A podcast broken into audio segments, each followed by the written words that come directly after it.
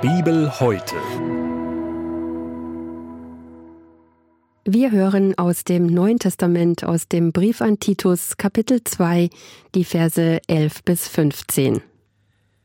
Denn es ist erschienen die heilsame Gnade Gottes allen Menschen und nimmt uns in Zucht, dass wir absagen dem ungöttlichen Wesen und den weltlichen Begierden und besonnen, gerecht und fromm in dieser Welt leben und warten auf die selige Hoffnung und Erscheinung der Herrlichkeit des großen Gottes und unseres Heilands Jesus Christus, der sich selbst für uns gegeben hat, damit er uns erlöste von aller Ungerechtigkeit und reinigte sich selbst ein Volk zum Eigentum, das eifrig wäre zu guten Werken.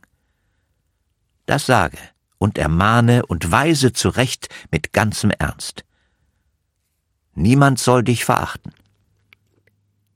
Das war der Bibeltext für den heutigen Tag, entnommen aus der großen Hörbibel mit freundlicher Genehmigung der Deutschen Bibelgesellschaft. Hier noch einmal die Bibelstelle. Im Neuen Testament aus dem Brief an Titus Kapitel 2, die Verse 11 bis 15. Gedanken dazu kommen jetzt von Holger Hinkelmann aus Wettenberg. Die Menschen sind Gott nicht egal. Sie und ich sind Gott nicht egal. Manchmal haben Menschen einen anderen Eindruck. Sie erleben Unrecht. Sie beobachten, wie andere leiden. Aber eigentlich ist nicht Gott das Problem. Der Mensch mit seiner Eigenwilligkeit hat Gottes schöne Welt kaputt gemacht. Er tut es bis heute. Politiker machen Länder kaputt durch Eigensinn. Chefs zerstören das Klima von Abteilungen oder richten durch selbstbezogene, kurzfristige Ziele ganze Unternehmen zugrunde. Ehepartner fahren mit ihrer Eigenwilligkeit ihre Ehen und Familien vor die Wand. Sie leben sich auseinander, sie gehen fremd und häufig sucht man die Schuld beim anderen. Eltern setzen Lebensschwerpunkte auf Kosten ihrer Kinder, Geschwister streiten sich ums Erbe, Nachbarn um den Wildwuchs der Büsche und Autofahrer um den Fahrstil des anderen. Überall will jeder sein Ding durchziehen. Und trotzdem hält sich jeder für einen guten Menschen. Aber eigentlich macht die Menschheit mit ihrer Eigenwilligkeit Gottes schöne Welt kaputt. Denn letztlich zeigt das alles nur, dass ich mir von Gott nichts sagen lasse.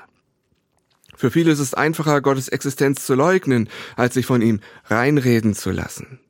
Oder aber einer hält sich für gläubig, aber in Wirklichkeit diktiert er Gott, was der von ihm verlangen darf und was nicht. Derjenige sagt Gott, was in der Bibel gültig sein darf und was nicht.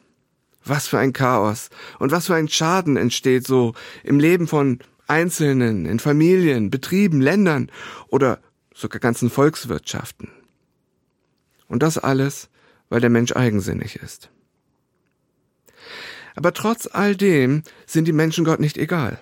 Also ich hätte längst mit dem Projekt Mensch abgeschlossen, weil es mir gestunken hätte. Aber Paulus berichtet von der heilsamen Gnade Gottes, die allen Menschen erschienen ist. Gott hat sich einen großen Rettungsplan für die Menschheit überlegt. Paulus spricht dabei von zwei großen Ereignissen, an denen dieser Rettungsplan für die Menschen sichtbar wird. Die heilsame Gnade Gottes ist zum einen bereits erschienen und was noch aussteht, die Erscheinung der Herrlichkeit des großen Gottes und unseres Heilands Jesus Christus. Wie können wir uns diesen Rettungsplan Gottes vorstellen? Gott setzt beim Kernproblem des Menschen an, seinem Eigensinn, mit dem er sich von Gott losgesagt hat. All das Böse lässt sich nun nicht einfach ungeschehen machen. Gott ist auch viel zu gerecht, um mein Auge zuzudrücken. Stattdessen entscheidet er sich für einen anderen Weg. Er ist bereit, für den Schaden sozusagen aus eigener Tasche aufzukommen. In Jesus wird Gott Mensch und übernimmt am Kreuz die Strafe für all das Unheil, das der Mensch angerichtet hat. Nun kann jeder Mensch, der möchte, zu Gott kommen. Jesus übernimmt für ihn die Strafe für das Unrecht, das er begangen hat. Die Beziehung zu Gott wird wiederhergestellt, und wir dürfen uns dann freuen auf die Erscheinung der Herrlichkeit, auf die Wiederkunft Jesu und den Anbruch eines neuen Himmels und einer neuen Erde. Aber bis dahin bricht schon hier auf der Erde ein neuer Lebensabschnitt für diejenigen an, die an Jesus glauben. Mit dem früheren Eigensinn ist es vorbei. Wer an Jesus glaubt, hat schließlich erkannt, dass der Eigensinn ihn nur ins Verderben gestürzt hat, dass er mit ihm auch anderen geschadet hat. Er ist schließlich zu Jesus gekommen, weil er sein rücksichtsloses Unabhängigkeitsstreben als Fehler eingesehen hat. Er wollte dafür Vergebung von Gott. Er wollte Gott selber zurückhaben, die Beziehung zu ihm. Wer so zu Jesus kommt, für den ist klar, dass das Leben nicht einfach im Eigensinn weitergehen kann. Stattdessen geht es für die frisch gebackenen Christen darum, wie Paulus schreibt, dass wir absagen dem gottlosen Wesen und den weltlichen Begierden und besonnen, gerecht und fromm in dieser Welt leben. Bei Christen wird also schon hier in diesem Leben etwas neu werden. Es wird etwas neu, noch bevor Gottes neue Welt endgültig sichtbar wird. Ich will das mit einigen Bildern veranschaulichen. Die Bibel vergleicht den Himmel mit einem Hochzeitsfest und die Christen mit der Braut. Jesus trifft Hochzeitsvorbereitungen und ermöglicht den Christen sozusagen ein Vollbad für die Braut. Durch Jesus kann sie den ganzen Dreck abwaschen, sodass sie für ihren Bräutigam duftet.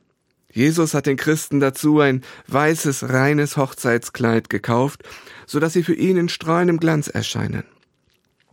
Was vorher so gar nicht festlich in ihrem Leben war, lassen sie hinter sich. Sind Christen also perfekt? Das sagt Paulus nicht. Er geht stattdessen davon aus, dass sie in einem Prozess stehen. Er sagt, die heilsame Gnade Gottes erzieht uns. Wer zu Jesus gehört, ist nicht vollkommen und fertig. Er steht in einem Trainingsprozess. An dem Beispiel einer Braut wird sehr schön verständlich, wie so ein Prozess aussieht. Wenn eine Braut gebadet und das Brautkleid angelegt hat, wird sie sich nicht absichtlich dreckig machen. Natürlich kann es vorkommen, dass sie sich bekleckert, aber dann wird sie doch schleunigst den Fleck reinigen. Es kann passieren, dass sich vielleicht eine Borte an ihrem Brautkleid löst, aber dann wird sie sie doch möglichst schnell wieder fixieren und annähen. Schließlich will sie für ihren Bräutigam wunderschön aussehen. So ist das auch mit Christen. Ja, es kommt vor, dass wir uns schuldig machen. Aber dann werden wir zu Jesus gehen und um Vergebung bitten. Wir werden uns reinwaschen lassen und unser Leben ändern. Und wenn es sein muss, dann lassen wir uns siebenmal täglich Flecken auswaschen. Und dann üben wir aufs Neue, uns nicht mehr zu bekleckern. Es geht um den Bräutigam. Schließlich steht die Hochzeit bevor.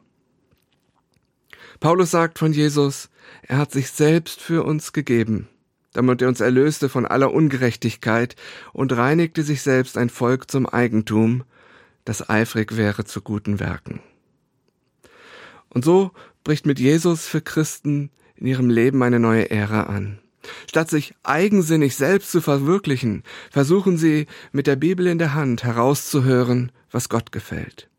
Es geht um einen Lebensstil, der alle Lebensbereiche umfasst. Er reicht vom Arbeitsplatz bis zum heimischen Sofa, vom Terminplaner bis zur Handy-App, vom Portemonnaie bis zum Schlafzimmer, von den Worten bis in die Fantasie. Statt Eigensinn bestimmt nun Gottesfurcht das Leben. Und damit können Dinge heil werden, die der Eigensinn kaputt gemacht hat. Die Beziehung zu den Eltern, Geschwistern und Nachbarn kann neu werden. Der Chef kann plötzlich über motivierte Mitarbeiter staunen, die sich nicht mehr auf Kosten der Firma einen faulen Lenz machen. Geschwister stellen beim Streit ums Erbe fest, dass für Christen Geld nicht mehr alles ist. Denn die heilsame Gnade Gottes ist erschienen allen Menschen. Bibel heute. Die tägliche Bibelauslegung zum ökumenischen Bibelleseplan.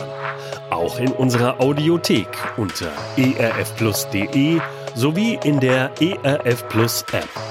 Sie möchten noch mehr in der Bibel lesen? Das geht auch im Internet unter bibleserver.com. ERF Plus. Tut einfach gut.